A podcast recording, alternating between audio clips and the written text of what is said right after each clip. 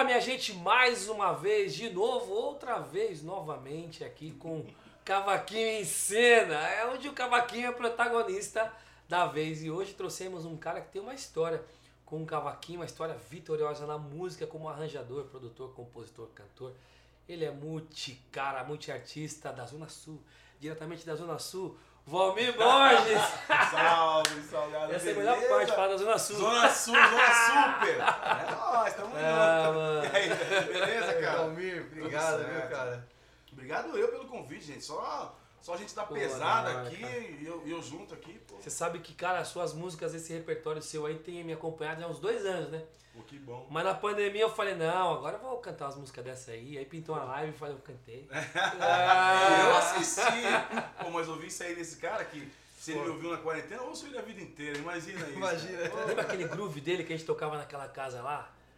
Em 2012, por aí, lembra? É, pô, bonita pra caramba. Pérola. É, Pô, como é que é, cara? Pô, eu tô ligado, mano. É que eu. Aquela. Putz, mano. Zóia rara. vou- Zóia Zóia rara. Zóia rara. Eita, falei pérola, eu lembrei da nossa zóia rara. É. Cara, essa música acompanhou a gente aí.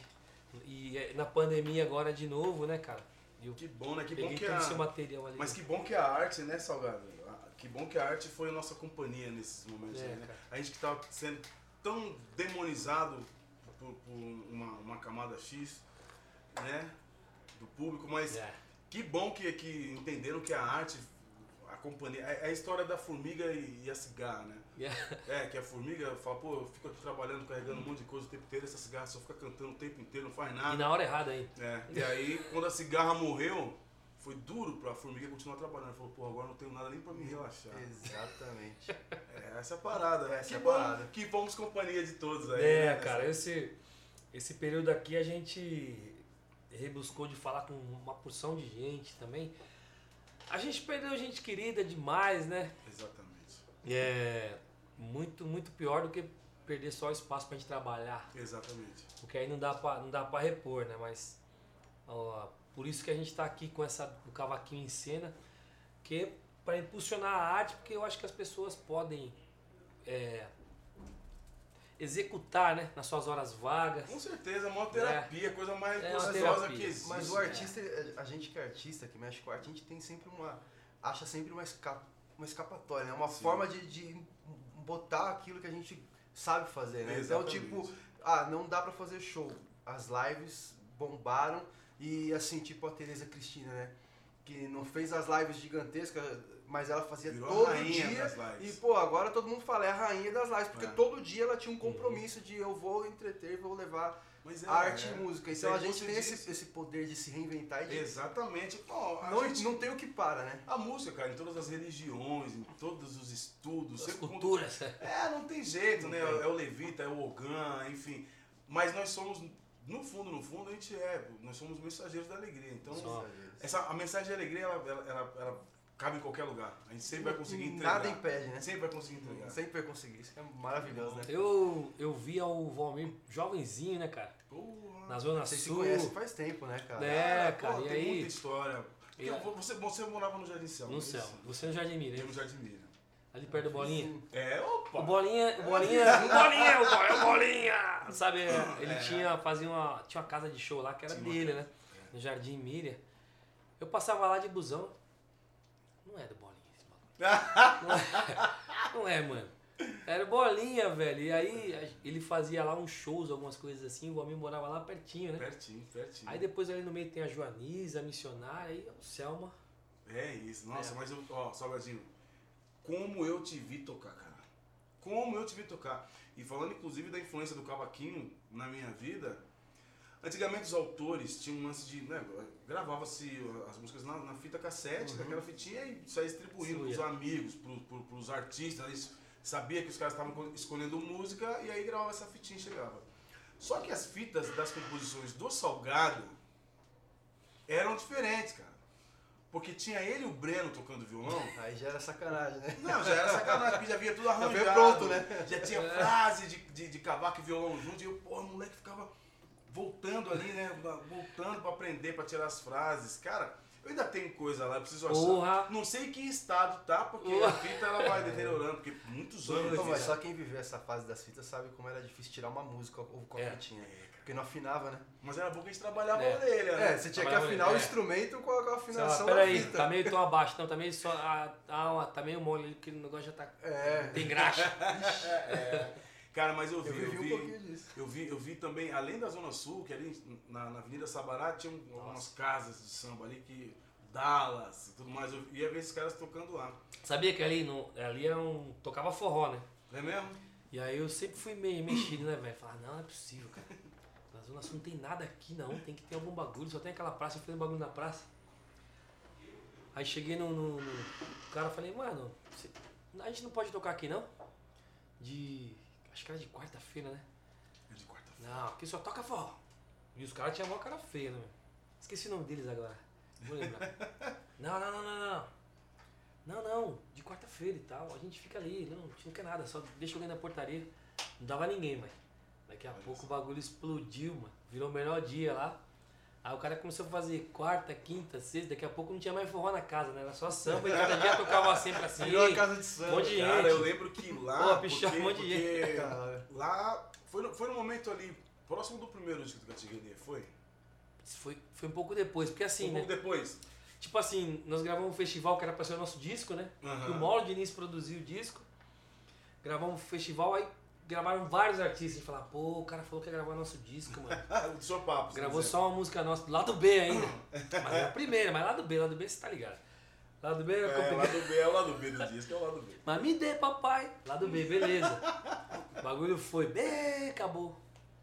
Aí veio outro festival, primavera chegou, e acabou. Ô, Salgado, explica o que é lado B, porque tem um monte de gente que tá assistindo. Sabe vocês que são é jovenzinhos com menos de 50 anos, né? cara? 40, 30, não, 20, 25 já estão ligados já.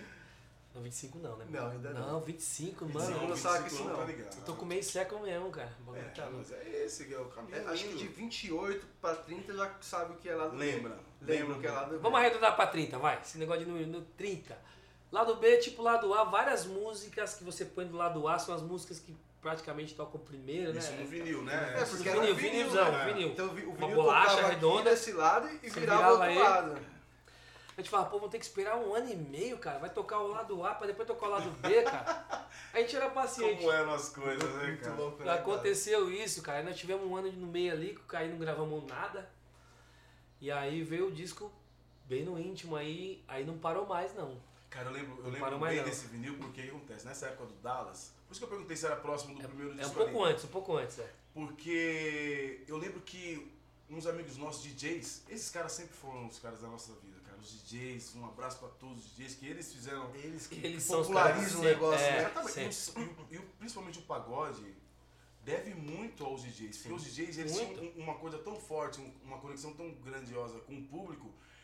E as festas deles eram tão bombadas, quando eles con- conseguiam colocar a gente pra tocar, Pra tocar a estrutura Então, a gente pedia pra tocar nessas Pedia festas tocar. Que Era Era Black Music, era outra parada. É. E eles ficaram tão grandiosos que viraram todos os selos. Todos viraram Não, a gravadores. Chic Show, a Chic Show é, o cara que Então a maioria isso, de é. nós, do, do, do, principalmente do pagode, aparecemos Pagode.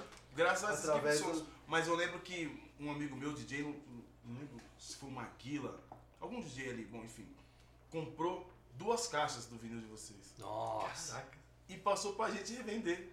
Mano, Então a gente andava com o vinil debaixo do braço ali, cara, e tinha nas festas. Os caras tocavam ali, pô, vamos vender na frente de onde os Você caras tinha estão quantos anos, tocando. homem, nessa época? Porra, era bem moleque, meu. Ah, É. não lembro direito. mas nem moleque ele já era- tocava demais, gente. Moleque, Mas era moleque mesmo. Tirava onda, Era tipo, moleque 15, mesmo. 18? Não, man. Não, era ele, era né? você e aquele outro moleque da percussão no Boca. Bocão. Os moleques eram colados. É. Ah, o Boca ia direto pra gente chupar pro moleque. Ele é um pouco mais velho que você, né? É mais velho, Um pouco mais velho. Sei lá, uns três, Ele colava, anos, ele né? colava com a gente boca. E o Valmir, não, tem um moleque salgado, moleque. Mas nessa época você já tocava? Já tocava. Não, É, demais. tocar, eu comecei a demais. tocar muito cedo, pô, é, pelo menos da minha casa, né? Meu Ah. pai era músico, então já tive contato com violão, mas, assim, desde sempre. Desde né? sempre. Eu não, não consigo lembrar algum momento da minha vida que eu tô sem algum instrumento na mão. Que, que legal. Próximo de mim, é, tive essa sorte, Legal. cara. Meu pai era um bom músico, viu, Salgado? Mas sempre informal, porque ele era um ótimo eletricista que fazia um som de vez em quando no final de semana, porque Entendi. tinha que trazer um negócio. Não deixou nenhum dos dois ofícios ficar mal na, na né? É. O homem tem que trabalhar mesmo, entendeu, gente? É isso aí. E ele que Você tinha deve- essa coisa assim, meu pai, essa coisa do multi-instrumentista, ele, falava, ele passava assim e falava assim, ó. Hum, tá tocando bem cavaco, hein? Agora tem que ir pra outro. Caramba, não é parabéns. É, vai pra outro, porque a gente não sabe o dia de amanhã. Vai pra aprender outro instrumento, pega lá e Legal. olhava outro instrumento e fala, pô, tá tocando bem agora, já tá na hora disso aqui. Ó, e volta lá pro cavaco, porque também não pode perder a mão, que tem isso, né? Tem que trabalhar, mano. O cara, o homem, É. homem e mulher, tem que trabalhar onde der pra fazer, espalhar o seu dom, né, cara? É Muito bom isso aí, mano. É, é, cara. Eu tive uma escola muito cedo também é, é, do choro, né? Meu pai gostava muito também. Ele da tocava, ele tocava? O que, seu pai? Meu pai, ele tocava instrumento de corda. Legal. Mas ele era mesmo um, um baixista muito bom. Legal. Um baixista muito bom. Que eu até resgatei um dos contrabaixos dele, eu resgatei, reformei, tô Top. com ele lá em casa. Mas ele era um guitarrista. Naquela época que ele tocava, ali nos anos 60, 70, tinha aquela coisa de guitarrista base E solo. e o guitarra solo. É. Meu pai era o guitarra base da Sei. parada, é o que balançava. Mas ele gostava muito de música brasileira. E na rua de baixo onde eu morava, tinha uma família inteira que morava num, num quintal e todos eram músicos, tocavam na Avenida Que Ibirapuera. legal, cara. É, ali no Barracão Pô, do Zico Moema e Eu tal. conheci o Pezão que, que tocava na, na- Eu toquei no Barracão do Zico muito tempo. Aí. Eu conheci muito, talvez possa ter conhecido seu pai. Pode ser. E ali foi uma escola pra mim, porque a gente foi no intuito de ser músico da noite. A gente não sabia que tinha um sistema ali que quem chegava na Avenida Ibirapuera eram os caras que estavam interessados em, em viajar pro Japão. Por isso o acesso era muito difícil para músico, né? A gente chegou meio que fora do contexto, não, eles têm tantã, não é surdo, não tem batera, então põe um batera, né, cara? Botamos um batera, a gente ficou no barracão tocando um tempão, a gente tocava no barracão, depois passamos a tocar no Moema e no Vila. Depois o Bira É um abriu, trocando olhares, a gente tocava em tudo. Aí tipo, pô, chama aquele neguinho do cavaco lá que ele toca, faltou o guitarrista. e aí eu fui ganhando cancha ali. Mas o Woody era o que mais ganhava dinheiro da gente ali. É mesmo? Ele, a noite porque inteira... tocava com, saía, com porque era- todos. Era, era entradinhas de 40 minutos, Com né? todos, com A gente todos. se encontrava nas, nas ruas, né? Porque É. um saía da, da entrada que tinha feito no Moema Samba, encontrava o outro tava saindo do barracão, aí, pô, e aí, vou fazer Não, agora, tá, tá, Ele tá. já ganhava dinheiro ali e ele ainda ficava com a paga do Theo ainda. Então era desse tamanho. Eu, eu, eu, eu, eu acho que nessa, nessa época aí, porque também o primeiro lugar profissional que eu fui tocar foi também na Avenida Ibirapuera. Meu pai me levou lá, 89, 90. Mano, é foi muito louco, era muito também. louco. E eu lembro que é o seguinte, é, tinha que ter a carteirinha de músico, É. mas a gente que era moleque e menor, Se escondia no camarim. é, não podia ter carteirinha de músico, então eles tinham uma autorização Ah, do juizado. Mas toda semana tinha que ir lá, era um saco. Os Uma pais vez nós escondemos o Theo tal. dentro do, do, do, do saco do surdo. sério, sério. O juizado entrou lá, né, mano? Era assim, cara. Aí escondemos o lá. dentro do bagulho do, do, do saco do surdo, né, mano? Ele era pequenininho. Tinha uns 11 anos de idade. Meu pai me escondeu uma vez no banheiro feminino também. Falou, aqui eles não. Fica aí. Fica aí que tá tudo certo. Ah, então tá de boa. Cara, mas histórias boas, né, cara? E que formaram o, o que vocês têm de qualidade, É. né? Porque E aí era esse- luta, né? E esse lance do cavaco veio, veio justamente aí, cara. Aí ficava ouvindo esse cara. Porque na Zona Sul a gente tinha, pelo menos assim, onde eu morava no Jardim Miriam, quando a gente pensava em artistas, em músicos, assim, que estavam na cena, era uma coisa muito distante. A Zona Sul não tinha tantos caras. Não sei se você também. Não, é. Até os grupos de pagode mesmo, na Zona Sul eram pouquíssimos que, sa- sabe, assim, de referência próxima. A referência que eu tinha próxima mesmo, porra, era nada mais nada menos do que o Paulinho do Cavaco. Era isso mesmo, Paulinho. Paulinho do isso. Cavaco. Eu falei, porra, então vou pegar mais coisas desse cara, vou ficar ouvindo, ouvindo, ouvindo, ouvindo. Cara, eu, eu, eu chegava dos, dos shows assim, porque a gente tava sempre no futebol, É, que eu, eu jogava antes, né? aham. Aí migrei na música, quando eu vi tava no meio da música, aí tipo assim, misturava tudo. Aí tinha um compromisso de futebol, ia, chegava quebrado, não sei o que, chegava de manhã, tinha aluno pra dar aula. Caraca. Os moleques não alcançavam nem o pé no chão assim no sofá, falavam, não acredito, né, cara? E o Paulo Vitor na barriga já. Mas quem eram esses alunos? Putz, o Will, O o Will Will, da da Play era um. O Will, O cara. Teté era outro. Meu afilhado. Tinha um outro Will. Paulinho do Cavaco lá que era outro. Tinha vários, cara, tinha um monte de moleque lá. Ah, eu devia ter vindo um monte de gente do ABC, daqueles grupos. Não, vinha, vi um monte de Ah. moleque, cara. Aí chegava um dia, tava cheio assim, cara. Eu chegava 4 horas da manhã, 8 horas da manhã, os moleques tava lá. Falei, não acredito, cara. não Você acredito. falando de Paulinho, cavaquinista, sabe que tinha um Paulinho em Diadema, cavaquinista? E eu acho que ele pegou aula com você, porque até a aula dele tocar era muito parecida. Ele tocava num grupo lá que chamava Não tinha um ferrugem lá, um Sentimento de Posse. sentimento de posse. É, ele é meu aluno. Tá ai, bom. tá vendo? Não, mas ele é um baita músico hoje, toca demais. Ele toca muito.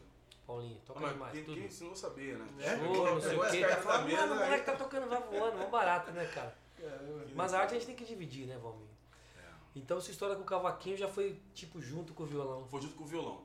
É. Aí, com meu pai na noite, com meu pai e com a minha mãe na noite, eu fui tocando cavaquinho. Aí, ó. Caramba. Isso é um presente de Deus. Fui tocando cavaquinho, tocando cavaquinho e tal. É, aí depois, quando eu comecei a ter acesso mesmo ao repertório do- dos grupos de samba, aí aquela coisa do Cacique de Ramos entrou mesmo na minha vida, né? Que eu comecei, pô, Sombrinha, Nossa. e aquela rapaziada toda, né? Al- Almir, Aragão e todo mundo. Aí eu falei, pô, o som do meu pai não é esse aqui, mas eu quero isso aqui pra mim. E aí foi quando eu comecei a misturar com os meninos do bairro, porque naquela época era muito assim, né? É, pô, vendia instrumento em papelaria. Você ia na papelaria, Isso tinha um, um cavaquinho tonante, Tonante. vermelho Dourado, e preto, sol. verde e Preto. preto. verde e preto, aquele sem emoção. É, é, é. Então, todo mundo que começou na música ali, na minha geração e no meu bairro, era muito novo. Então a gente foi descobrindo coisas juntos. Quando eu fui pra, pra rua tocar com eles, aí já tinha um cara que tocava cavaquinho. Aí eu falei, pô, então eu vou tocar violão. Eu só não quero estar de fora, mas eu quero tocar alguma Quero tá parada, no- é, eu quero estar. E foi assim, cara. E, de- e aí mais à frente, nunca abandonei, né, tocar o cavaco, mas aí mais à frente, quando eu comecei já a arranjar, fazer, ajudar em produções com o Joban, né, Aham. o maestro Joban, tudo mais, eu conheci um grande cara que foi de muito auxílio na minha vida, que é o falecido mestre Lagrila. Lagrila. Lembra do Lagrila? Lembro. Lagrila foi mestre de todas as escolas de São Paulo, acho que menos o Vai Vai, ele, ele foi mestre de todas as baterias. E ele produzia os sambas Pô, enredos. você teve Tive, essa cancha com Lagrilha, hein, cara? tive, cara. E aí ele produzia os grupos, é, era Acesso, Grupo 1 e, e acho que era Blocos, os Blocos, de São Paulo, pela UESP. E aí ele me viu tocando cavaquinho uma vez com o Jobô e falou, pô, esse menino é bom, ele lê? Lê. Pô, você acha que eu vou chamar ele? Então eu gravei, cara, durante três ou quatro anos, todos esses discos de samba enredo de São Paulo. Caraca. Tem cara. solo pra caramba lá. É porque não tinha, o orçamento era pequenininho. Cavaquinho. Aí. Aqui, ó. E samba enredo é o quê? Cavaco e violão, cara. Nem banjo tem. Cara, eu É isso era- mesmo. Samba enredo. Quem, é quem cavaco. ia imaginar que o Valmir era o cavaquinho dos escolas É, cara, eu fiquei. Nossa, mas tem muitos anos isso, muitos anos mesmo. Caraca. Mas eu fiquei acho que uns quatro anos, pelo menos, é, é, fazendo os arranjos e tocando cavaco. Aí fazia uma- umas gambiarras, porque eu nunca aprendi a tocar afinação bandolim. Na samba do Lim. Nunca aprendi a tocar, cara. Mas aí tinha umas coisas que a gente aprendeu na noite e aí eu aplicava lá. Por exemplo, de colocar a corda sol uma oitava abaixo. Ah, entendi. Botava Ah, a- sim, daí já dá uma mudada no Botava som, só né? uma oitava abaixo e você fazia a mesma formação. Parece que é o. Parece que é um, um, um bandolim na dobra.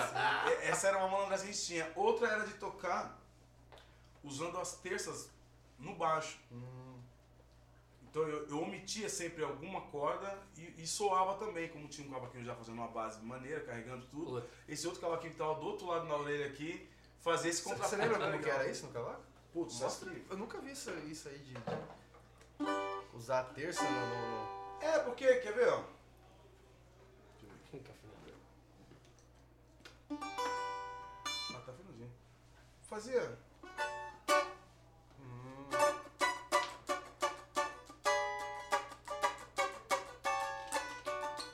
Pior que é mesmo.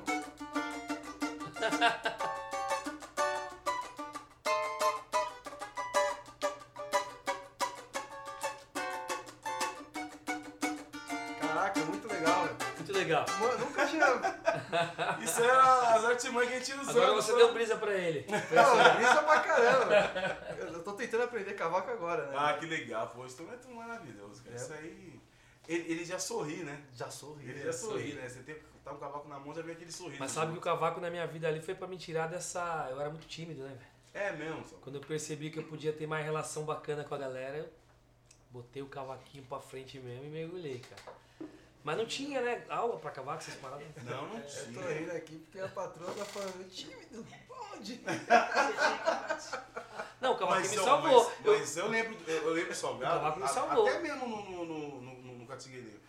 A, a, a primeira imagem que eu tenho assim do Salgado é um cara de, de, de boina muito abaixadinha, assim, boininha, o óculos, Óculos. roupa mais largona assim, e com um instrumento na mão. Essa é a, imagem que eu tenho do Salgado, a primeira que me vem na cabeça é essa. É, mas ela tá falando isso, a minha esposa, eu- e assim, né, cara, acabei falando com ela a primeira vez no clube da cidade, mas a gente é da Zona Sul, né? Que eu seguia ela. Tipo, eu pegava um ponto de ônibus antes, assim, pra poder puxar assunto e tal, mas nunca conseguia. Ei, Mas nesse dia eu consegui, entendeu? Tá vendo? Olha as histórias aí, olha as histórias. Aí eu tinha, eu tinha um rebook branco, velho. E aí os caras falavam que eu era o boy do rebook lá no céu. O boy do rebook. Mano, o boy do rebook branco. Aí tinha a calça rosa da Lightning Bolt, né, velho? Nossa. Com um raio amarelo. Nossa. Um raio amarelo, era o boy do. do... 10 anos com o mesmo tênis, era o boy. Caraca, que legal, cara. Que massa. Valmir, então a- a- o teu início com estúdio, assim, com, com arranjo, foi nessa parada de, de escola de samba. de Então, enredo. Que bom. É, como, como, como, na verdade, assim, a primeira oportunidade que eu tive em estúdio também foi tocando cavaco. Que legal, cara. Não foi tocando violão. Foi quando o Joban me viu, tocando cavaco. E aí eu tinha um grupo, que o Salgadinho deve lembrar do grupo, que a gente fez muito circo junto. Na época a gente tocava muito em circo. Tá vendo, gente? Tá vendo? Eu sempre o falo Transa isso. Negra. Transa Negra, Transa pô! Tinha o Transa Negra. É. Tinha um outro grupo também lá do, que tocava o Dendem e o Didi lá. Do Jabaquara.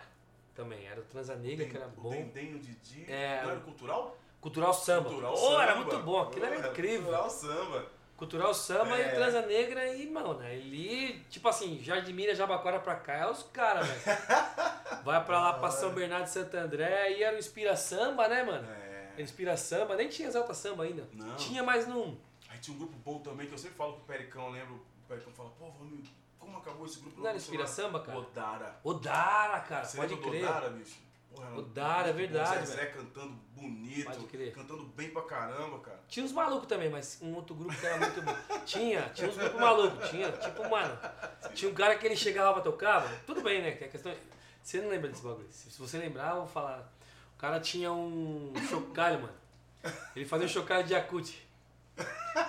Um dia, Gigante. mano, um dia ele chegou com um chocalho desse tamanho aqui, ó, grandão. Um metro, um metro. O cara branquinho, magrinho assim, falar. hum. Não, tinha uma figura muito. Na outra semana, não contente com isso, ele emendou um outro que ele viu que chamou atenção, ele emendou um outro aqui virou um H assim, ó. Mano, era uma coisa louca. Isso no ABC, isso no ABC? No ABC, aí, tá vendo aí, ó? Aí o que aconteceu? Aí o que aconteceu? O, o Catinguele, na verdade, é, os caras tinham outras, outros trabalhos. O, o Woody trabalhava de office, boy- office boy, Uhum. o Mário também, e o Vic, tinha o Vic, velho. Putz, o Vic. Nem o Vic tocava o tantã, né? O Mário Uhum. tocava tantanzinho. E só eu que, tipo, mergulhei na música. Era só música mesmo. Só música mesmo, né? Então, tipo assim, como era muito, muita percussão na época, né, cara? Então era um pouco mais fechado que eu falava, não, cara, os caras não queriam botar um violão aqui, os caras querem pegar o dinheiro e tá tudo certo, eu quero crescer, velho, eu quero crescer. E aí, velho, uma vez nós fomos tocar num, num chopapo e o nome tava grandão assim, né, mano? E, e era Catinguele com C, né? Eu falei, não, põe Catinguele com K. E aí o cara pôs grandão Catinguele assim, ó. Eu falei, ah, que bacana, velho. E o cara que tocava violão comigo, toda vez que era pra tocar nessas paradas, ele dava dor de barriga nele. Mano, e aí o Breno fazia umas canjas, a gente tirava uma onda, aí que ele não ia mesmo, né? Aí teve esse show, só eu de cavaquinho, cara. Me arrebentou logo a sol, né, velho? E só podia tocar duas músicas cada um, depois já era. Era muito severo. Passei muita vergonha, velho, Caraca. nesse dia, com esse cavaquinho. Não sabia o que fazer com o cavaquinho. Aí acabou o Brilhantina, todo mundo, os caras. Brilhantina era do Inspiração, mano. Inspiração, os caras eram os reis de dar risada da cara dos outros. Você já subia mal no palco se, se você tivesse inseguro com alguma coisa. Ria com Aí acabei de fazer isso esse bagulho, né? Aí vai o Tortinho, pô, Salgado, sai fora esse grupo aí, não dá não, mano. Vem tocar com Exalta, mano, vem tocar com Exalta. Falei, é, né, mano, vou tocar com Exalta. Não sei, os caras não estão querendo. Faltou um, faltou outro e tal. Tava chateado. Falei, vou entrar no Exalta, tá bom. Aí entrei no Exalta. Então chegou a fazer parte Entrei do Exalta. Exalta? Não fiz um ensaio, velho. Que isso. Não sei o que, que, eu não sei o que, que foi que aconteceu, passou duas semanas, os caras, ô meu, você vai tocar na Exalta? Eu falei, ah, mano, eu vou tocar na Exalta. Você tá no banco ali, outro tá no. Não, mano, agora a gente vai se esforçar, mano. Que não sei o que, mano, e tal. Vamos lá, vamos lá chamar o Breno pra entrar no grupo. Que maluquice, cara. Mano. Tô falando. Não é brincadeira, não, cara. De eu ver esse cara tocar mesmo, assim, e, e de, e de ser uma referência pra mim. Eu lembro que algumas poucas vezes, assim, pra tirar sarro mesmo, os caras invertiam. Eu vi o Salvadinho tocando sete escola também. Ah, verdade, eles faziam isso. Fazia. Pô, mas aí sai do mesmo jeito, a, a, digitação, tudo que ele fazia no cavaco, eu falei, pô, mas aí fica difícil de acompanhar. Aí eu vou pra, eu vou pra roça. Pra mim não dá. Mas o violão foi. Esse cara que tocava comigo, que ele sempre faltava, ele trabalhava na Eletropaulo. E aí eu, eu deixava o violão de sete, de sete cordas em casa Uhum. e eu pegava aqueles discos do fundo de quintal tal, que os que tinha Jorge Simas também do Zeca e tal. E eu sabia fazer as baixarias todas. Eu tinha um bom ouvido e tal. Ah, esse aqui, tal, não sei o que. Aí ele falava, mas cara, em qual, em qual acorde? Aí, ah, sai daqui. Aí eu aprendi a fazer os acordes. Olha isso. Porque, né? Para, para, para, para. Aí, pum, cai aqui. Falava, ah, e aí eu passava pra ele. Olha que demais isso. Né, cara. Eu tirava num dia as baixarias de cada música, no outro dia eu ia lá e. Ensinava Nossa, pro- cara, eu, É. eu lembro, eu lembro, acho que eu até cantei pra vocês já essa aqui. Eu acho que essa música de vocês não foi gravada. Mas eu lembro até a introdução. Pelo menos na orelha eu tenho a introdução. Não lembro se eu vou tocar aqui, que era o Kawak e violão fazendo né?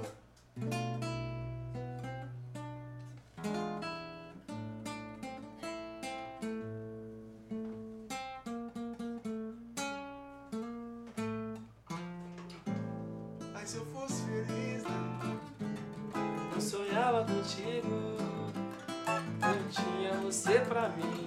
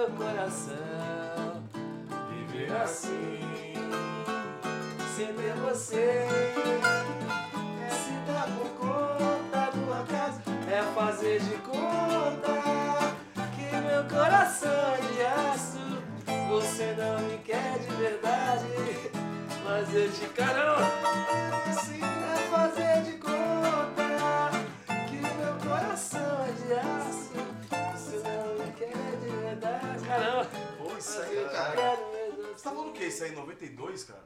91. 91, olha isso. É. 20 Pô, anos. eu, eu tô com a memória boa, 20 né? não, Eu lembro Tá, cara. Pô, você. Lembra disso? Caramba, né, cara? Cara, era louco assim, porque eu ficava ouvindo mesmo. Eu, eu seguia mesmo os caras, porque era uma referência gente ali da. Sul, cara. E assim, hoje, hoje quente, mudou né? muito, né, cara? Se você colocasse, se você, a gente tivesse a possibilidade, como o J. Moraes uma vez disse numa entrevista, de colocar o Donga dentro de uma máquina do tempo. Donga, é o primeiro samba gravado. Você botar ele na máquina do tempo e mandar ele 100 anos pra frente, ele chegaria hoje. E aí, quando ele saísse dessa máquina do tempo, ele ouvisse, por exemplo, Pichote, Sorriso Maroto, Dilcinho, ele fala, não, isso não é samba não, gente. Isso aí.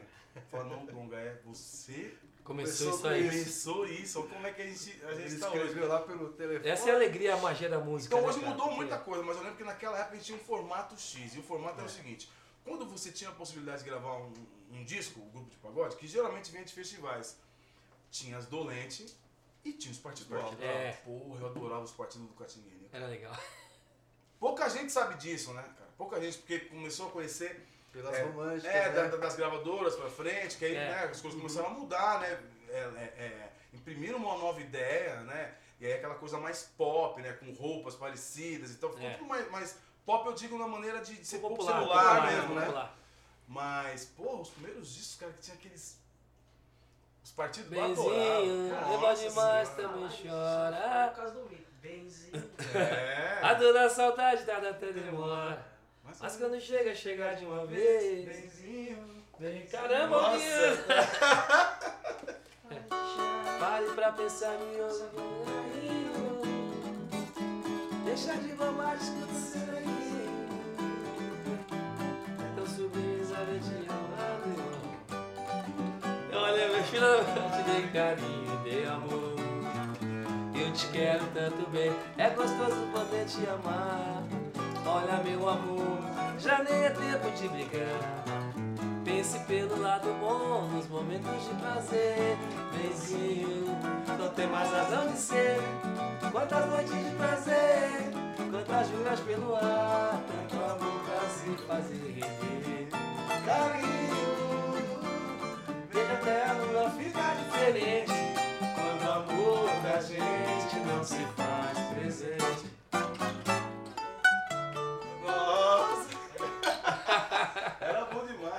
Demais esse. E a velha Nota da portela é joia rara, é muito mais. E aquele que conservou seus ensinamentos não deixou que caísse no esquecimento. Tão deslumbrante ao entrar na passarela. Ainda hoje tira sons das platinelas com seu manto azul e branco. Enriquece cada mais, Portela ensinando de tempos atrás.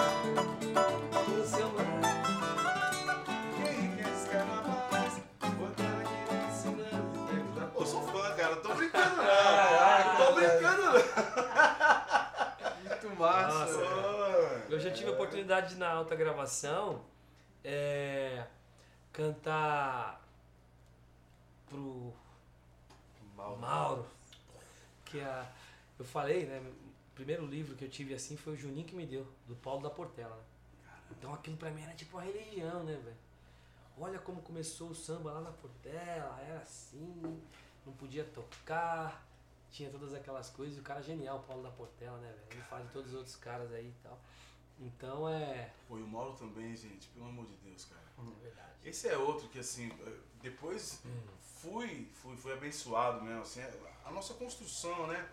É engraçado encontrar um cara depois de 30 anos, das primeiras coisas que eu tô falando que eu vi dele, 30 anos depois a gente, Trocar essa ideia. é, e voltar nesse tempo. É. A mesma, o mesmo sentimento eu tive quando eu comecei, quando eu me tornei mesmo um músico de estúdio, comecei a Ah. gravar os grandes discos e comecei como um violão, numa situação muito, muito complicada, porque assim, o Brasil é, é um, é, um, é um celeiro de ótimos violonistas, né, cara? De, É. de- de tempo em tempo sempre aparece um Só fenômeno, um- um cara muito casca grossa. E sobretudo no samba, no Rio de Janeiro, era muito difícil, né? Porque você tinha. Você falava de Jorge. Cláudio? Jorge. Cláudio Jorge no violão de seis, né? Uhum. Pensa que nos discos da Best tinha Rafael Rabelo do canto, né? Dino, Sete Cordas, Não, então, assim, Isso mesmo. era muito difícil. E quando eu entrei no Rio, porque eu tinha um sonho de gravar com os caras lá, que eu sempre ouvi, né? Aquela Uhum. cozinha que a gente sempre ouviu. A cozinha do. E aí eu, eu me deparei com o Mauro Diniz tocando cavaco, meu Deus, eu falei, cara, agora tá tudo certo, eu posso. Aproveitando esse gancho que você falou, como é que foi essa sua entrada aí, ô Valmir? cara, eu, o Joban, o Joban acho que foi um cara que abriu muitas portas pra O mim. Jobão foi meu primeiro mesmo. disco também. Ele pegou todos os nossos arranjos de base e botou ali. É, O Joban ele tinha isso, ele, É. ele, ele, era, Aproveitou. ele era chato. Mineirinho, né? Ó, isso- Magrinho. É, isso aí, ó, por favor, não abria muito, não articulava muito, ó, isso aí não, não tá muito bom não, isso aí tem que ver direito, porque tal, tal. Chegava na madrugada, cortava, mas ele nunca expunha ninguém ao ridículo. Eu tenho uma lição que eu aprendi com ele que foi muito caixa grossa. Eu gravando cavaco, ele me deu oportunidade, ele falava, ó, eu também sou igual a você, assim, né? Comecei muito cedo, sou talentoso, sou da Zona Sul também, porque ele era do Grajaú. Grajaú. Sou ali do Grajaú também, tal, tal, tal, tal, tal, tal, não sei o quê. Me levou pra gravar cavaco num disco que eu não lembro, mas cheguei lá era o Bororó de baixo, era o Jorge Gomes de batera. Lá nas Irmãs Paulinas, na Comep, você lembra desse Nossa, cara, estúdio? lembro, lembro, tipo algo de igreja, né? Exatamente. Ali é, é Vila Mariana, já Vila Mariana, né, na Botucatu ali. É. E o Jobão foi muito legal comigo nesse dia. Eu, eu entendi anos depois, no dia eu fiquei muito chateado, porque eu não li ainda. Eu li uma cifra malemar, mas o ouvido era Bem, Pô, de tirar a frase desses caras. A cifra era molinha. Se eu ouvisse uma vez, na outra vez eu tava tocando. E eu falei pro Jobão que eu tava lendo. Jobão, primeira base, Já sabe. segunda base. Na terceira base ele falou, você toma café? Eu falei, não. Ele, chá? Eu falei, não. Água. Eu Falei, vamos tomar água. Vamos tomar água. Me chamou de Me chamou de canto e falou assim, ó, você é, eu já fui assim malandro igual você, viu, Zona Sul, sei como é que é isso aí, esperto e tal, tal, tal. Mas o falecido maestro Messias, que Deus o tenha em bom lugar, Assim que ele falava, cara é trouxa. Deus o tenha em bom lugar, me fez passar uma vergonha danada na base. Ele falou, eu não vou fazer isso com você. Mas eu quero que você vá embora aqui. Você inventa qualquer coisa. Que tá com dor de barriga, que a sua mãe tá passando mal. Qualquer coisa você inventa, vai embora agora. E só aparece de novo na minha vida quando você estiver realmente estudando essa parada que você está fazendo. A intuição vai te deixar falando uma hora. A intuição vai te deixar na mão uma hora. E Você deixa. vai ter que estudar. Ainda mais no deixa. samba. Deixa. É, porque a orelha, a orelha harmônico, pra cá, a orelha deixa. pra lá, uma hora. Deixa. Uma hora Fui vai. embora, cheguei em casa chorando, falei, pai, aquele cara, ah, acha que ele é gay, tal, tal, tal, tal, me mandou embora da gravação. E aí eu continuei insistindo, aí foi quando encontrei lá Grila, não sei o que, tal, tal. Aí sempre que eu passava no estúdio tinha um bilhetinho do Joban, ele sabia que eu ia, aí tinha um bilhetinho. E aí, já tá estudando? Decidiu que você quer tocar? Se você quer tocar cavaquinho, violão, quer dançar samba rock? Vê aí, tal, tal, tal, tal. O Joban me chamou pra gravar depois de uns três anos, cara. Caralho. Uns três anos ele lembrou de mim e falou, não, então vem, eu quero ver você fazendo um arranjo e tal, tal. Então eu comecei no estúdio com o Joban. E aí o Joban me abriu várias portas. O primeiro estúdio que eu gravei assim, é, uma banda minha com composições minhas aí e tal, foi o Mosh. Nos anos 90 ali que o Mosh né, Já era- era maior da América Latina, né? Top. Na, na época. Mas aí eu tive a oportunidade de gravar com quem? Com o Prateado, com o Fábio Canela, Pô, que eram os caras do mercado na época. Cara, Ou qual artista? né? foi o do Transa Negra. Transa Negra. Foi o Transa Negra. Isso foi em 94. O do Transa Negra em 94. lá Aquela no era, era disco da sua banda já, do seu grupo. Já era do meu grupo. Top. E aí, assim, eram três baixistas, dois bateras É. e tal. Uns tecladistas que eu nunca tinha ouvido Mosh, falar. Mosh. Sabe, aí o. Lobão, que eram os caras do mercado. Então eles começaram a me ouvir tocar. Prateado era assim, o cara mais pentelho da face da terra. Se o Prateado hoje já tem milhões de histórias, com 50 anos, você imagina esse cara com 20 anos, como Não, é que não, ele não, era. não, não. Ele era terrível, terrível. Mas, pô, eu tava perto dele, o Joban meio que me defendia ali também, falou, ó, Prateado, isso aqui você não põe a mão, não, você não fala dele, não, porque isso aqui é negócio de Zona Sul, eu gosto dele. Não, não. E aí eu fui, eu fui levado pros lugares, fui levado pros lugares, até que isso já virando, virando 90 para 2000 ali, sei lá, 98, 99, quando o Prateado começou a produzir muitas coisas, produzir mesmo muitas coisas no Rio, ele me chamou. E aí calhou que justamente em 2000 o Belo saiu do Soeto, Soweto. fez carreira solo e ele me chamou E para fazer parte da banda ali em 2000. Legal, cara. Então ali eu entrei nesse mercado muito forte mesmo, principalmente ali no Rio de Janeiro, que era difícil entrar ali, O mas Prata sempre fala muito bem também, né, do, do Joban. jogou E eu, e eu sempre via, mesmo assim, é, teve essa, esse período dos caras do mercado, né? Uhum. E aí quando a gente perdeu o Juban, né, velho? E aí começaram a entrar esses caras. O Lobão já tava com a gente, o Prata Exatamente. no Sensação, não sei o que, o Prata fazendo os travessos, tava sempre no bololô. É. Ele evoluiu muito já naquele momento, que aí ele chegava nas bandas assim e falava, tá estudando? Virou ele, Ele achava que ele, era- achava que é. E ele gosta de ensinar também. Aí ele chegava no Lê e falava, você tá estudando? Mas você- tá, tá lendo, não sei o que, e você? Você toca bem, mas você tá Lê? estudando? O Lê é.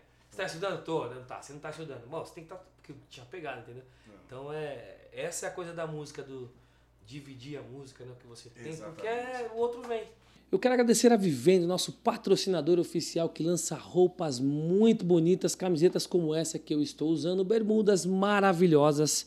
Nós estamos como? Nós estamos vivendo. Eu quero agradecer a Serrana Design que faz móveis incríveis, que mobília o nosso podcast, que mobília também a minha casa, também faz letreiros incríveis como esse sob encomenda, móveis modernos, móveis em fibra, móveis em madeira.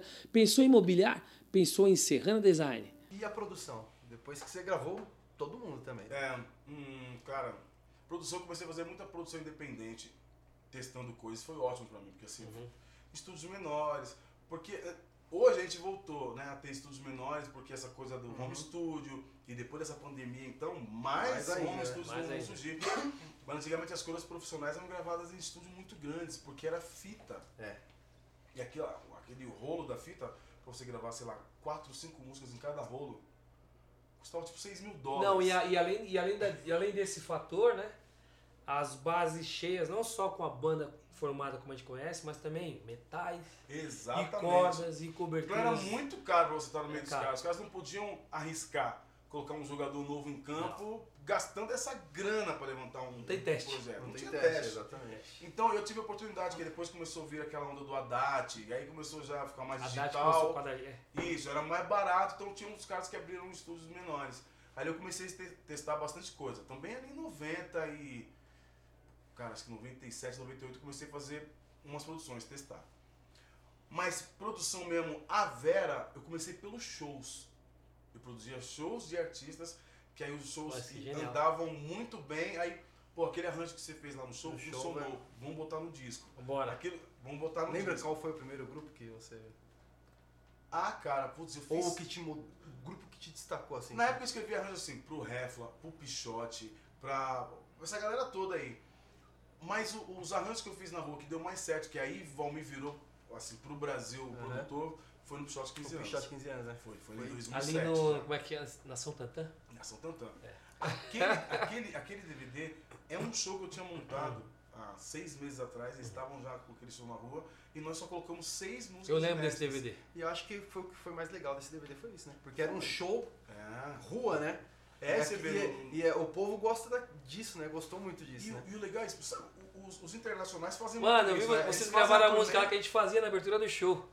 Foi bom te ver. É. Depois a gente não fez mais. Quando eu vi, eu tava lá no Pichote. Falei, mano, tirou onda. Ali tirou onda, tirou onda. Mas também, você acha que o- o. Pichote- Era, O Shot também tinha de referência os caras, né? O Patinho Não, meu, o Tiola morava em frente à casa do Udi do Tel. É. Eles andavam com os moleques aqui, ó. O irmão do, do, do- do Nito, né? É, ele, Era tudo ele- colado. Ele, era do Pichote É, também, tinha né? o, o, o sobrinho do, do, do- cara lá, como é que era? Do, do Santa Zinho. Amé- Do Zinho, é. Esse moleque aí, tô velho. E também, ó, não lembro das coisas, mas. o Sal, eu vi esse moleque tocando com você no Dallas, cara. Mano, era. Porque ele, mano, ele era prodígio. Assim, mas criança assim, de Cavaco. 7 anos, 8 anos. Tocando pra caramba. Aí o Salgado falava, ó, gente, vai tocar. Aí vi aquele molequinho pequenininho. Genial. Muito louco. Vi muitas vezes o Salgado apresentando ele. Caramba. Várias vezes. Mas, é, é, e aí foi assim, né, essa parte de, de, de produção, a que me alavancou mesmo pra, pra galera 15 conhecer, anos. foi no 15 anos. Antes dali, eu tinha produzido já discos da Paula Lima, Da Paulinha, é Ah, verdade. muito tinha bons, feito, tinha cara, feito muito dois bons. dela até ali, isso, porque em 2006 eu fiz o segundo disco dela que chama, sinceramente, maravilhoso esse disco, muito casca grossa, tem no meu coração também. E aí daí pra frente nunca mais parou, nunca mais parou. Aí depois já engatei em outros do Pichote, engatei no Jeito É, Moleque. você fez do jeito moleque, né? E é É. um disco que eu gosto pra caramba, Pô, desse, e da aquilo sonoridade ali que você fez foi um ali. desafio, né? Porque eu já fazia parte da história do Jeito Moleque, eu tinha gravado desde das coletâneas que o Lula Que já era o prata, né? desde quando o Arnaldo produziu. Ah, E aí chegou naquele momento de o prateado fazer o foi DVD. DVD, né? Prateado E aí eu, eu participei daquele DVD também tô Eu como lembro. músico. Então foi o boom da carreira dos Eu caras. lembro. Depois desse gravaram um outro que chamava. Foi da Amazônia, não? Não, antes tem Antes, um outro que tem um. Antes. É, no céu, na mão, no chão, nas nuvens. Som do bem. Som do bem. O Som do Bem gravei também, é um DVD de estúdio e tal. Aí o Amazonas a gente não tá, ninguém do nosso time tá nessa parada. Quando eles voltaram pra minha mão, tinham voltado desse Amazônia que foi gigante. Uhum. Acho que de repente não conseguiu chegar onde eles esperavam, a expectativa não atingiu tanto. Mas aí voltaram pra fazer os cinco elementos. Cara, foi uma responsa muito grande, porque eu já tinha visto tudo que o Prateado tinha feito, tudo que o Lua tinha feito, tudo que o Arnaldo Sacomani tinha feito. É coisa pra caramba, É, né? Falei, como eu vou fazer uma coisa é, é, no mesmo nível desses caras, entendeu? E, e, e pra botar os moleques na cara do gol. Mas foi muito divertido. É outro disco que eu tenho também assim na cabeceira disco, que eu achava... Não, você muito. chegou com o Wakanda aí. Wakanda. A referência é uma referência muito forte, né? Isso que você na, na sua vida com as pessoas profissionais, né? Cara. Que você trabalhou, que te inspiraram, sua família, seus pais da música. Então, essa representatividade aqui, eu falei, pô, Total. bacana. Cara, Da hora. isso tem a ver, isso tem a ver com uma coisa que eu acredito muito, ancestralidade, né? E você sabe que você começou falando de Japão, né? Da, da É. ponte que era pro Japão ali na, na- na Avenida Ibirapuera, servia É. de, de ponte pra você ir pro Japão. Eu tive a oportunidade de conhecer esse país e uma das coisas que me encantou lá foi justamente isso. O cuidado e o respeito que eles têm com quem chegou antes, cara. Isso é Sabe, isso os orientais têm e aplicam na vida. Isso eu achei maravilhoso, porque aqui a gente trata muito É. mal os que vieram antes, né? Os velhos, né? Consequentemente, você vai tratar mal quem vier depois. Com certeza, porque você não aprendeu nada. Nada. Com Quem trata E mal. perdeu a Pior ligação. que vai ser maltratado depois, né? É, Então, vamos perder a relação. É, e- e- E, e- e- e tudo que eu falo aqui é de verdade. Quando eu falo do Salgado de ser uma referência, é verdade. Eu falo e. Porque é real, Prova, né? não tô mentindo, sabe? Então esse negócio da an- ancestralidade é o que, sacou, forma você como, como um indivíduo. E aí, assim, você sendo um, um bom indivíduo, de forma geral, a sua música fica boa, sacou? Não, seu rolê fica Seu melhor. rolê fica da hora. É da hora, fica bom demais, É, é. cara. E vamos ver uma coisa. Pode falar, se quer falar. Não, pode falar. Não, mas. E daí, no meio de tudo isso, pô, o Valmir, músico, embaçado, tocando tudo, guitarra, violão, virou um produtor musical. E de repente o Valmir surpreende todos nós com um disco, cantando. Cara, foi doido isso. Tirando Como onda. é que foi isso, cara? Foi doido, Você porque... sempre cantou? Foi do. Não, eu, can... eu gosto de gostar de cantar em casa, né? Nunca gostei do timbre da minha voz. Tá maluco. Nunca gostei do timbre da minha voz, eu- porque ele era muito diferente de tudo que eu ouvia. Pra cantar samba. É, então. Pois é. Porque cada, cada coisa se encaixa. É verdade. Né? Vai pegar um ser. folk, você vai tocar É verdade, é Aqui. E aí, Salgado, o que acontece? Eu cantava, porque eu compunha, né? Então eu Ah. era gravado por, por alguns artistas, eu mandava minhas composições, eu cantando. Aí, pô, rolava um barzinho, porque eu adoro Djavan, adoro a MPB, adoro Gil. Então eu cantava nos barzinhos ali, nas horas vagas. Agora, o meu disco, eu fui, eu fui pressionado a fazer, porque eu, como produtor, fui chamado para a inauguração de um estúdio, chamado Na Cena. Na cena. Então, assim, quando o cara comprou prime- o primeiro terreno e começou a montar o primeiro estúdio, eu já tava lá ajudando ele, o Entendi. Herbert Mota, né? O Marco Aurélio. E aí, quando ele comprou a segunda casa para montar aquele estúdio grande, ele falou, cara, preciso fazer uma super inauguração, precisa ser casca grossa. E na época eu tinha feito, é, acho que eu tinha feito Simoninha, aí a Paula Lima, e tinha feito alguma coisa com, com o seu Jorge. Então ele falou, cara, você é um cara que precisa ser o curador dessa sala. Quando eu for inaugurar essa sala, você vai ser o, o diretor que vai montar um show para eu apresentar para os clientes e blá blá blá blá blá desse estúdio. Falei, pô, que legal, vamos embora. Calhou que nesse momento eu tava compondo umas músicas. Minhas, assim, mas de bobeira. Pra mandar pra Vanessa Jackson, sei lá. Porque não eram sambas as coisas tava Uhum. Uma joia rara da vida, um totalmente diferente. O Morada do Sol não era samba. Para dançar, É. meu dia. Quando eu fui gravar, quando, quando chegou a data, foi no dia 27 de novembro de 2007. Os caras ou- ouviram as minhas músicas e disseram, cara, mas assim, você vai montar uma banda para os outros artistas cantarem, sendo que você tá com um projeto seu, lindo aí. Não, e na moral, Valmir. Faz o seguinte, você canta e convida eles pro seu projeto. E assim nasceu o Salão. Aqui, aquilo é muita, muita, muita bom. propriedade, da- muita subjetividade tua, esse trabalho. Muita peculiaridade da tua parada. Com outro cara, talvez não ia ter. Não ia ter alma. É. Não tem como ter alma. Agora, a partir do que você faz ali, a Vera, aí o cara já é uma resposta. É. Ah, peraí, cara, porque aí tem uma identidade muito foda. Tipo. Então, cara, Esse disco, Salvador, é, é tão, é tão louco na minha vida que todo mundo fala, pô, quando eu vou fazer, anuncio que eu vou fazer um projeto novo, todo mundo fala, pô, mas tem que ser igual aquele primeiro. Não dá Não, mais, não, vai não. fazer Dá, igual é aquele primeiro. Difícil, daqui né? uma hora não tem como esse papo, é outra coisa. É outra, Outra- coisa, outra conversa. É outra coisa. E ali, essa história toda que a gente está contando, de eu ouvir vocês, de o Joban, de, o- do Prateado, de tal, tal, tal, tal, tal. Quando eu fiz um primeiro disco, eu meio que extravasei tudo isso que eu tinha visto na vida. E saiu daquele jeito, Muito entendeu? bom. Ali foi um- um- uma, uma, uma. Ah, uma vocês tiraram onda, cara. De Ah, tudo eu- que eu tava vendo. Quando você vai fazer o segundo, já é diferente. Mano, eu tô de bob em casa ali. Ah, mano, vou pegar um chuveiro, vou ver uma caixinha bem alta. Boto, boto você, boto o Robin Tica, é sempre o mesmo repertório, né? É. Pô, Sempre o mesmo bagulho. Você é louco? Aí, ó, aí demais. chegou esse ano, só pra dividir com vocês, né, cara? Nossa, 2020. Ah, 50 anos, vou comemorar o ano inteiro, velho. Nossa, o bagulho vai ser louco. Show prontinho. Meti uma festa, velho. Você é louco. 50 anos, pá. Tiramos um barato. Festa. puf. Fiz aniversário em casa. puf. Fiz outro aniversário em casa. Falei, mano, eu vou gravar um bagulho com os caras. Chamei você. Você lembra Eu disso? lembro. pô. Chamei ele, chamei o Simoninha. que mais? Rael, O Rael, Sambô. Sambô. Mano, eu tava preparando umas músicas justamente, que são algumas músicas um pouco diferentes que eu tenho também, Aham. mais um pouco da trilha de cada um. Falei, agora nós vamos tirar um barato com esse som. 50 anos ali, acho que era no Pare- no Pare 6, né? Pô, era São seis. Era, verdade, vai era ser. Paris Pô, a pandemia Mano. veio bem no... Aí, mano, sabe aquele carrinho que quebra seu joelho e você fica dois anos pra recuperar? Tipo isso, Pô, mano. cara, que- Pau, A mano. pandemia bateu bem na... na- Que era abril, Porque, né? tipo assim, é- era um trampo bem, um trampo bem tranquilo, que Aham. Minha, minha vibe comercial, pô, o bagulho tá aqui. Aham, Beleza, agora eu vou fazer uma parada aqui que vai. Eu gosto também. Só pra.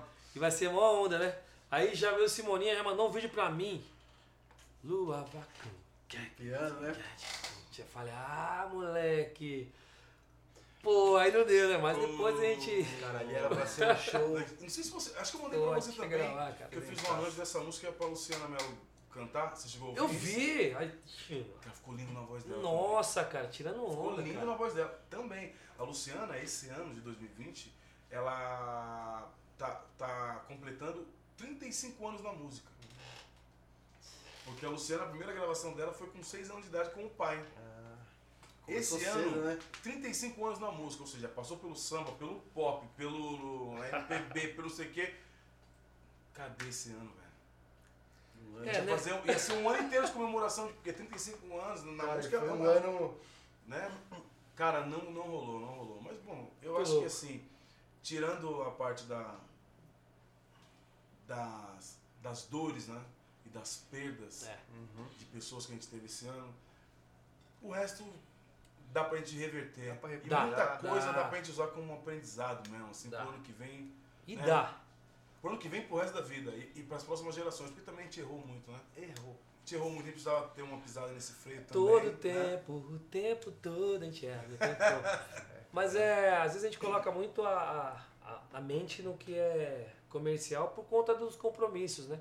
Isso. Mas a arte, a arte não é isso. A arte, a gente trabalha com ela, a gente ganha dinheiro com ela, mas ela é remédio, né, cara? Você pegar todas as, as tribos, se pegar os caras de várias religiões aí, tipo Davi, mano. Ah, pega aquele doidinho ali pra tocar um bandolim que o rei tá doente. Toca uma musiquinha aí pra ele ficar bom. Essas coisas, né? Não, não tem como. Uma vida, uma vida sem uma trilha sonora não, não tem nem como imaginar. Não dá, né? A vida é uma trilha sonora. Não tem como. Não tem como, velho. É como o Prateado falou também numa entrevista que eu vi dele. Falou, a música é tão casca grossa que é a única certeza que a gente tem que vai encontrar no céu. O resto a gente pode saber, ah, vem um não sei o que, vai ser tudo branco, vai ser frio, vai ser. Mas a música a gente sabe, Sabe que tem os anjos lá. E, e e ainda tá escrito lá no livro, né? Que ainda Deus vai aperfeiçoar seu dom. Imagina lá. Imagina! Porra, nunca vou tirar um solo dele lá, então. Mano, Se não. aperfeiçoar lá, então. Eu vou falar isso, mano. Você tá louco, velho? Imagina o Rafael Rabelo deve estar tirando um barato lá. Meu Deus do céu! Pensa, velho. Pensa, velho. mais, velho. Tá maluco. Meu Deus do céu. Falando, velho. Ô, ô, Que Valmir, massa. Tem algum artista que você, tipo, fala assim, eu queria produzir esse cara, eu queria ter produzido, ou que você ainda sonha produzir ou cantar, gravar junto, fazer alguma Ah, tem alguns, hein, cara. Tem alguns. Tem alguns. Por exemplo, o Benjor é um cara que eu. Cara, eu já tive alguns encontros com o Jorge Ben. Alguns encontros, assim. Porque eu vi muito esse cara na minha vida, cara. E eu acho o Benjor um- uma, um- uma representação do Brasil muito forte. E, e, sobretudo, eu acho ele um exemplo de carreira muito bonito. Porque olha só, rapidamente aqui, por que o Benjor é um cara que eu tenho muita vontade? Benjor tem agora acho que 60 anos de carreira quase. Nossa. Né? São seis décadas, quase. Porque, se eu não me engano, o primeiro disco dele foi em, em 61 ou 62. Me falaram uma vez que acho que no começo da carreira dele ele era, ele era enquadrado como meio que bossa, né? Então, o que acontece? O que acontece é que esses caras todos foram influenciados por um cara chamado João Gilberto. Isso. Existia uma música antes de João Gilberto e outra música depois de João Gilberto. Todos queriam reproduzir o que o João Gilberto fazia. Roberto Carlos, Tim Maia, eh, todos queriam fazer o que o João Gilberto estava fazendo, porque era uma voz diferente, com harmonia diferente, não tinha aquela impostação da voz, tinha balanço na parada, entendeu? E Antigamente não, era mais, era mais fechadinho, Ele né? trouxe uma estética harmônica também, né? De, de, Totalmente, Mais totalmente. Né? E a né? linha de composições que ele gravou, né? Uhum. Era tudo muito caça grossa. O, o, o Benjor tentou tocar esse violão também. Mas ele tentou tocar um. É. É.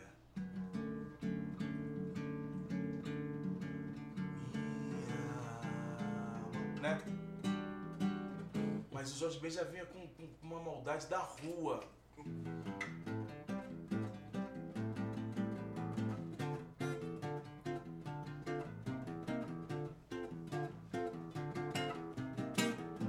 uma corda solta ali, né? É. Baixo. E o Verusca? Verusca. É. Ah.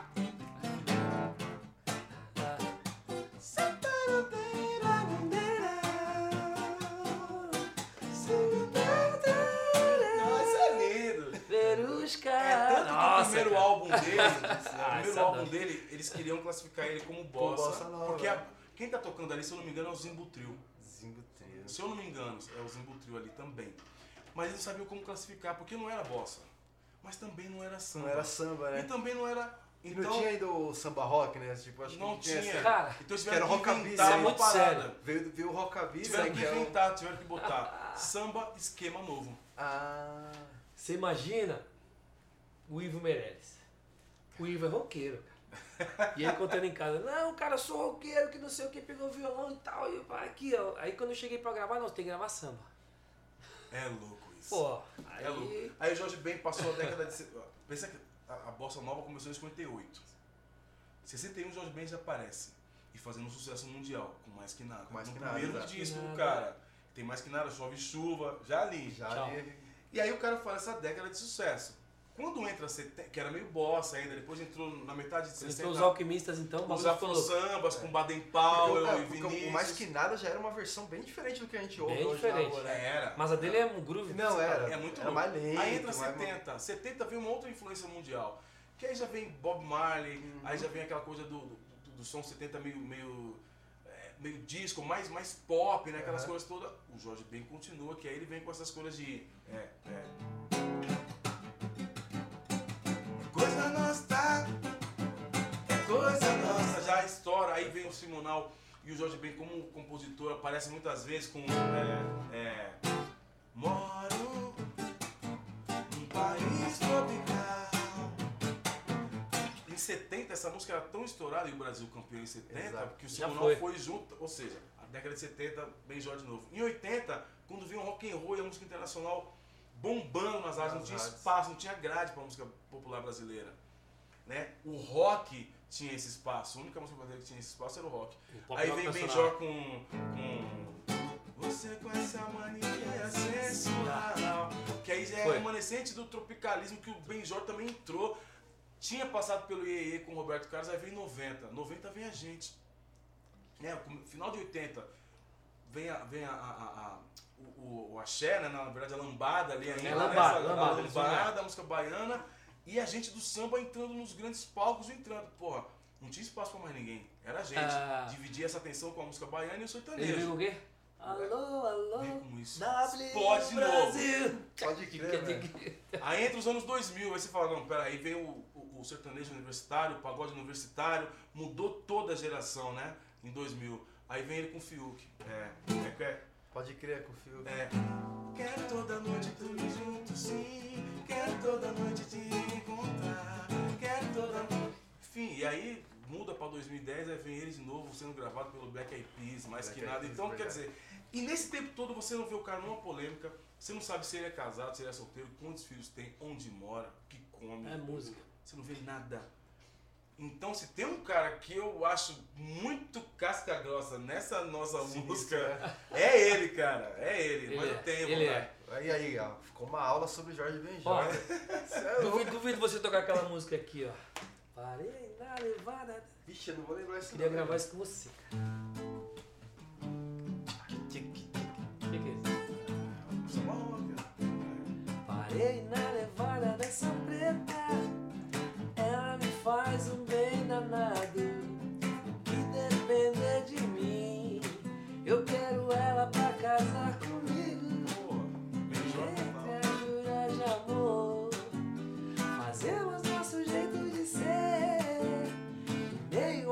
Às bobagens de um casal, permanecemos eu e você, cada vez apaixonado, cada vez mais. Isso não, a gente vai fazer esse som. E é não, vamos. Vamos fazer esse som. Só amo um pouquinho. Pô, Cara, a gente gravou com uma linha de, de metais meio Baby, 60, pô, 70, cara. mano, mal barato. Aí o Samuel é Pompeu, black. Bibi, meio isso, sabe? ele, me- É, ele jogou um solo de, de, de barítono. Nossa, Nossa, cara. no final, que coisa mais. Pô, o cara que. Ô, sabe, manda pra Vou ele, te cara. mostrar É. isso Você depois. sabe que falando disso, nessa pandemia também, nos primeiros 15 eu fiquei. Primeiros 15 dias assim, eu fiquei muito apreensivo, cara.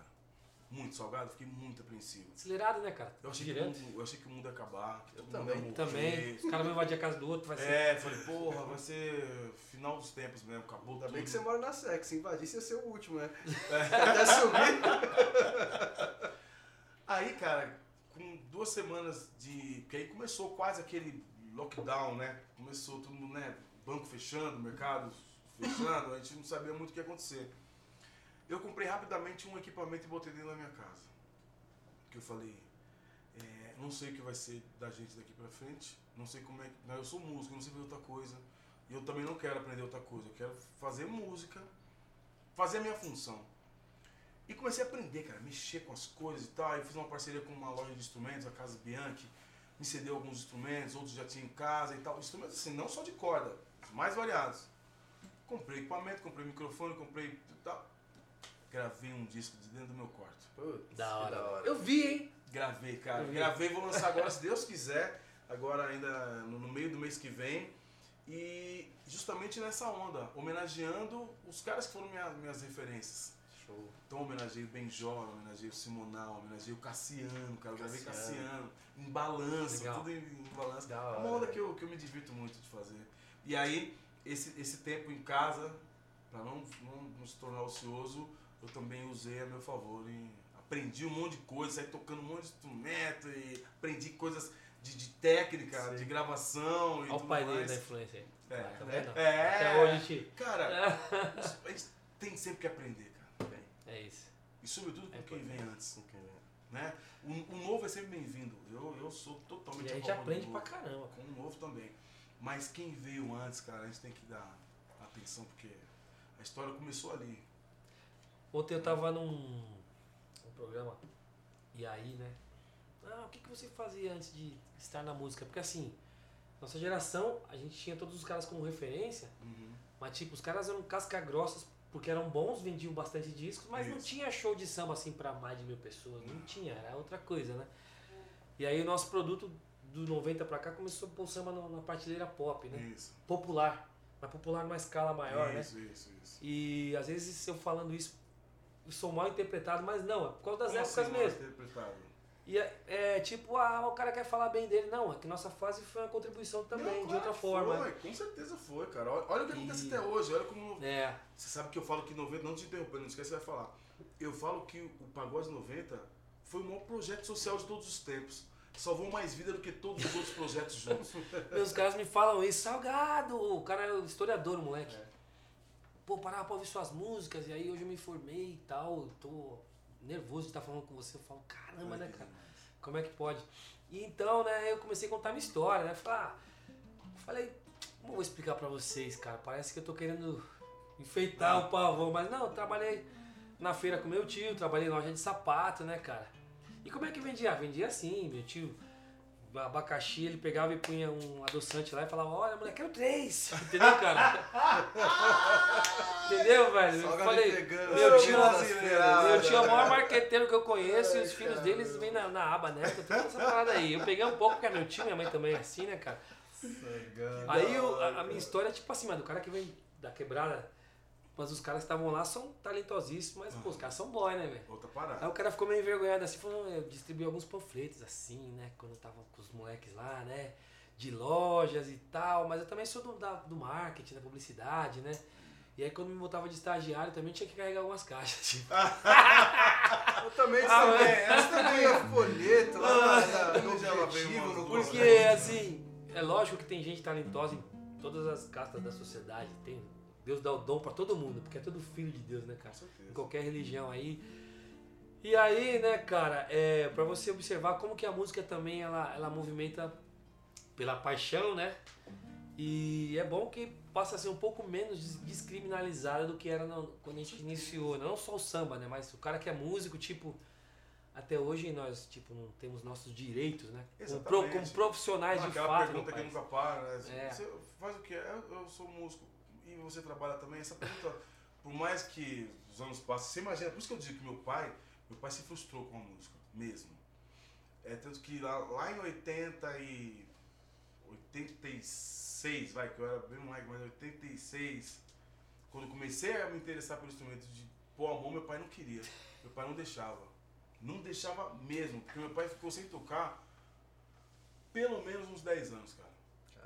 De frustração mesmo. Porque Eu fiquei, quase, eu fiquei quase 10 anos fora também. Cara, porque você imagina, é, é muito difícil. O cara 10 fala anos- 10 anos "Pô, fora, uma fiquei 10 coisa anos que eu fora." faço com tanto carinho, tanto É. amor, as pessoas que recebem isso de volta gostam Aham. também, mas não é tido como uma coisa séria. Parece super que eu, ah, vou fazer um, vou fazer uma um compasso do criador, mas vou fazer só pra, não, não é o trabalho do cara, é, é um- saca? É, é uma fonte de renda, é um, um, sabe? Te posiciona. Você pega um pianista, o cara demora 9, 10 anos pra, pra se formar, né? É igual um médico. 9, 10 anos. A formação. Não, tem, E o músico que mostrei- vem da rua, que aí você fala, agora eu tô lendo. Mentira, mas é, vou enganar. É. Aí você atrasa mais um pouquinho o seu processo, aí vai, em vez de 10, vai 12. É. Ontem eu mostrei para um, pra um, pra um médico amigo meu um arranjo que eu tava fazendo. E é um arranjo de metais, ou seja, não tem nem cifra. Um arranjo de metais, com, com a, a grade aberta. Ele olhou e falou, cara, eu olho aí, eu não consigo entender nada isso. Falei, é, mas os, os músicos entendem. Se abrir uma pessoa também, não sem, vai entender. ninguém, sem ninguém se conhecer, sem ninguém ter ouvido antes, na hora que eu botar isso na frente deles, vão, todos vão tocar. Não tem língua, né? Não tem, já é. Falei, é, é a mesma É coisa quando eu universal. vejo todos os termos que vocês usam da medicina, eu não entendo nada, mas você é médico. Você vai na China Vocês igual, você vai no entendem. Japão, vai na, nos Estados Unidos. não Então é isso que o Salgado disse. A gente estuda a, a mesma quantidade de tempo, a gente precisa, da, da- sabe, do mesmo É. esforço. É uma profissão, cara. É. E é o que eu digo, o pagode 90 fez muita gente acordar, num- de, sabe, de manhã e falar assim, cara, arrumei Um caminho. um caminho. É isso que eu quero fazer na minha vida. E assim, não foram só músicos, não. A música salvou de várias maneiras.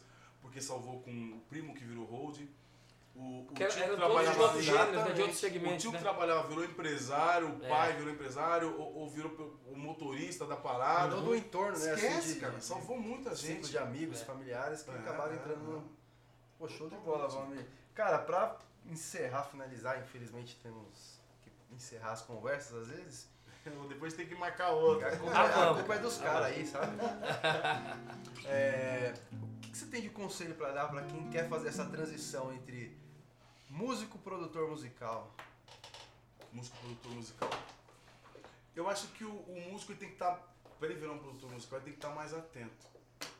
Tem que estar mais atento mesmo. Não olhar simplesmente a música, porque a produção musical, principalmente hoje, ela tem até muita coisa extra musical, né? Quem faz música mesmo, música, é um músico. Quem faz música é um músico. A música nunca vai sair da mão dos músicos. É coisa de músico, né? É, literalmente. O produtor ele tem uma visão mais ampla.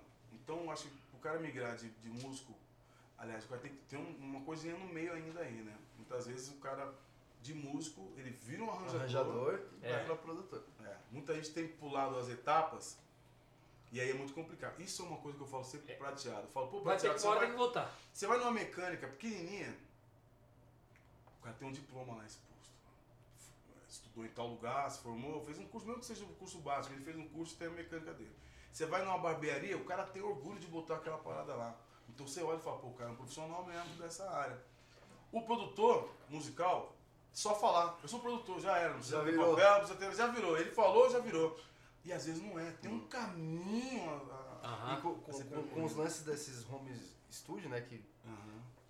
todo mundo virou produtor musical, né? É, e o produtor musical, por isso que eu falo assim, o músico não necessariamente é um produtor musical. E o É. produtor musical Não não, necessariamente necessariamente é um também é um músico. músico. Mas o produtor musical, uma vez eu gravei com o Guto Graça Mello, produzindo um disco junto com ele.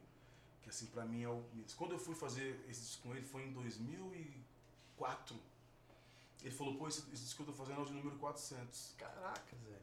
Mas não é assim 400, o, o artista independente ali do bairro. Não, é assim, é Xuxa, é Gal, é Djavan, é Roberto Carlos, é não sei. Nossa. 400 nesse quilate. E ele me disse uma coisa nesse dia, porque eu nesse dia mesmo eu confundi ser músico e ser produtor. Ele me chamou de lado também, tipo, e é a casa dele, o Estúdio Blue, e falou assim, sabe que a função mais genuína do, do, do produtor musical é fazer o artista acreditar que aquilo ali vai ser foda. Não tem a ver com música. Você pode tocar melhor do que o violão, não tem problema nenhum, tá tudo certo. E, e acho que toca mesmo. Mas o produtor tá vendo outra coisa. E ele precisa passar essa outra coisa. Sobretudo pro É artista. O artista tem que olhar pro, pro produtor musical dele e falar assim, ó. Eu vou, eu tenho certeza que isso aqui vai dar certo. Eu tenho certeza. Eu vou me sentir à vontade, eu vou me entregar na melhor forma, fazer ter a minha melhor performance, porque eu acredito que vai dar certo, esse cara passou. E fora que tem que ter uma visão mercadológica, né? Porque não adianta você fazer um disco bonito pro cara e você não tem a mínima ideia de onde esse disco vai depois. Entende? Tem que Ah, entender é um lindo, pouco do o disco é lindo, processo, mas né? pô, o, o mercado tá todo diferente do seu disco que você produziu. Exatamente. Então você. Ou você vai estar criando um novo espaço que eu tô vendo que vai acontecer.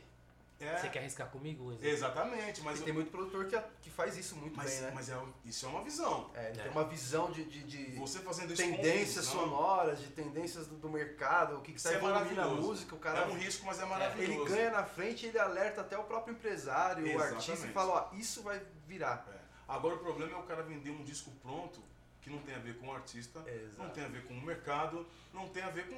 Aí, aí é tipo Mas, é, pô, isso é genial, porque o, o produtor musical e até o produtor de estrada também, eu faço bastante isso do Uhum. Salgado, a gente tem que trabalhar o, o, o sentimento do, do artista, né? Exatamente. E tipo, ele não pode saber o problema antes do, do play dele, tá ligado? E, e você apresentar com as ferramentas que você tem do tempo, da, da, da É. experiência, mostrar, deixar esse cara tranquilo. Fala Tranquilo, tem que assim, estar cara, tranquilo. eu, eu aposto nisso com você, porque É. você tá falando, eu, eu confio em você por tudo. É isso, deixar essa atmosfera. Depois que essa atmosfera acontece, eu falo que os discos que eu produzo, eu produzo antes de entrar no estúdio. É quando a gente está numa reunião, a gente fala de repertório, pensei nessa música porque essa música vai te levar pra cá. Pensei nesse arranjador porque esse arranjador vai pegar essa música e vai entender o que a gente está fazendo. Pensei nesse músico porque ele vai entender o que o arranjador fez. Pensei nesse estúdio, pensei. Ali tá o disco produzido. É. O tocar pra gente que é músico Depois é Vai mais, tocar, é mais vai fácil, tocar. né? Vai. é o mais fácil. Né? Pô, da hora, bom. cara. Muito, muito bom. Muito Bom, bom, gente, bom que barato. Pô, fiquei feliz de, de conseguir. Também, vir, cara, porque a gente não tá saindo de casa, agora que pôde liberar, a gente tá aqui recebendo o que a gente gosta, que a gente ama, tem admiração, tem ligação com a nossa história aí feliz fica, mesmo. fica muito legal, né, de, de poder fazer. Mas, Bom, vendo como a pandemia serviu pra algumas coisas que a gente ficavam só no caminho, a gente tava muito no automático. tem que rolar novas, aquela né? música aí, mano. Vamos? Que você cantou no show é dele, o cara tá Ah, aí, cara. mano. Opa! Ah, Vai cantar com, com o pai da obra. boa,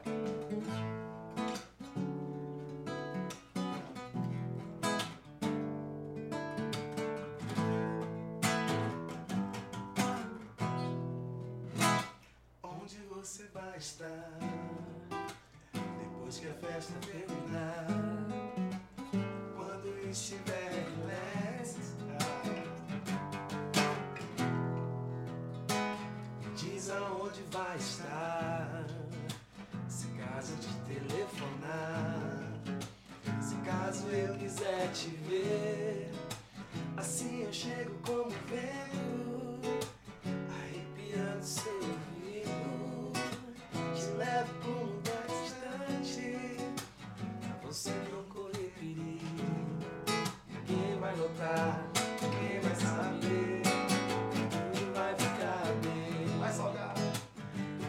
tempo pra rolar? Eu, você e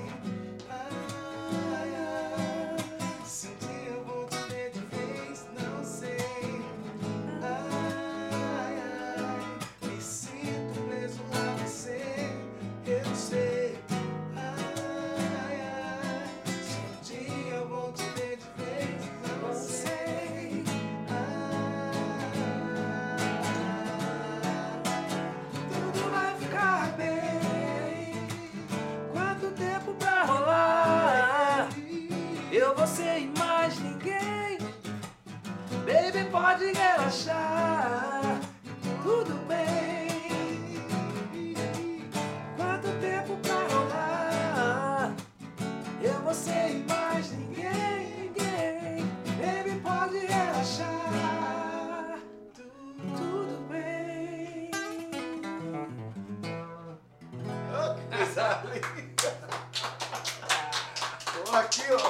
dia que eu vi você. Que é, onda, o dia que eu te velho. ouvi cantando, eu falei, pô, que honra, voz do cara cantando. Que onda, que onda, Massa, velho, que onda. Pô, obrigado, Foi legal aquele dia, emocionante, cara. Porra, cara. Porque o restante da, da live a gente já feito tudo que a gente faz todo dia, né, cara? Aham. Ah, Aquele momento ali foi. Mas se fácil, fica bom, não sei, mas que Pô, outro dia eu tava gostando. ouvindo aquele lance que a gente gravou também, as duas músicas tuas, lembra? Foi o Qual? Foi a. a... altar particular. Pô, Porra, cara. eu tava ouvindo Ah, isso, cara, isso é cara. bom, hein? É lindo. Te devolvi a paleta. Então, só aqui, aqui eu depois hein? do. do- do- essa, essa fase eu criei o Pagode 90 e nem divulguei esse dia. assim.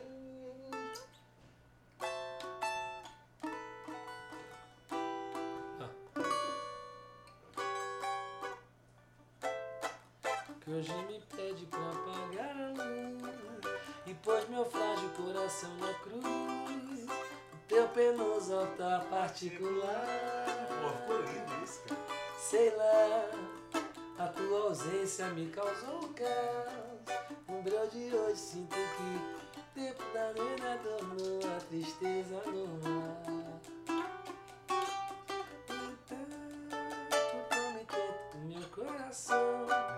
Não deixe ele vir da solidão. De nada por oração. Nossa. Cadê? Confuso de deixar sorrir Devolvo o que tirou daqui Do meu deliciado desatar os nós Nossa, é lindo isso, cara. É, nossa, é lindo isso, cara. Pô, gente, obrigado, Valmir, mais uma Obrigado vez. eu, mano. Uma honra, muito feliz de, de te ter aqui com a gente. Honra Infelizmente, a conversa pode estender para um próximo episódio do certeza, podcast. E no próximo episódio a gente já vai lançar a música que a gente vai gravar junto. Pô, então aí já, já vai estar na mão, pronta. Vai tá na mão, negão? É, Valmir, é isso aí. Porra, obrigado, Considerações gente. finais aí, meu irmão? Ah, quero deixar um, um beijo pra todo mundo. É, dizer que eu tô esperançoso com, com 2021. Tô esperançoso mesmo. Acho que a gente tá fazendo como, como o mar ali, que tá é, prevendo um, um tsunami no melhor sentido, mas que dá aquela recuada pra vir aquela onda. E eu tô realmente muito é, esperançoso com essa onda de boas energias, bons resultados é, em 2021. Então, pra galera ficar por perto. Pra quem também tem coisas a, a serem feitas, não pare no meio do caminho não, porque esse ano a gente não pode esquecer esse ano. A gente viveu esse ano, né? A gente está passando por ele. Então a gente tem que levar como bagagem pelo menos coisas boas para 2021. Faço votos que a gente se encontre mais vezes. Ah, Tô lançando um disco aí, ó, que chama Isso é Coisa de Baile, daqui a pouco tá disponível nas plataformas. Feito em casa, né? Feito em casa. Feito em Iso- casa. Isolamento, quarentena. Pô, muito bom. é imaginando o baile lá fora. Cara, Valmir tá no Instagram como Valmir Borges. Valmir Borges com W, você me encontrou no Instagram, no Twitter e no Facebook. Tá molinho de me achar. Esse é o podcast Cavaquinho Salgado. em cena. O povo tem que seguir a gente também nas redes sociais, Academia do Cavaquinho Oficial. Se inscreve no nosso canal aqui do YouTube. Entra pro nosso grupo no Telegram, que tem muita informação de cavaquinho, muita bastante. coisa bacana rolando lá. Gratuito. Tudo gratuito. E em breve vem curso também, de novo, né? Não sei quando vai sair isso aqui, mas Tá certo. curso. Aproveita, gente. Se a gente tivesse isso aqui no nosso tempo, nossa. Pô, tinha encurtado o caminho, né, velho? Menos sofrimento, mais alegria. Cavaquinho em cena é isso aí, gente. Um grande beijo pra todos. Muito obrigado. Valeu. Valeu.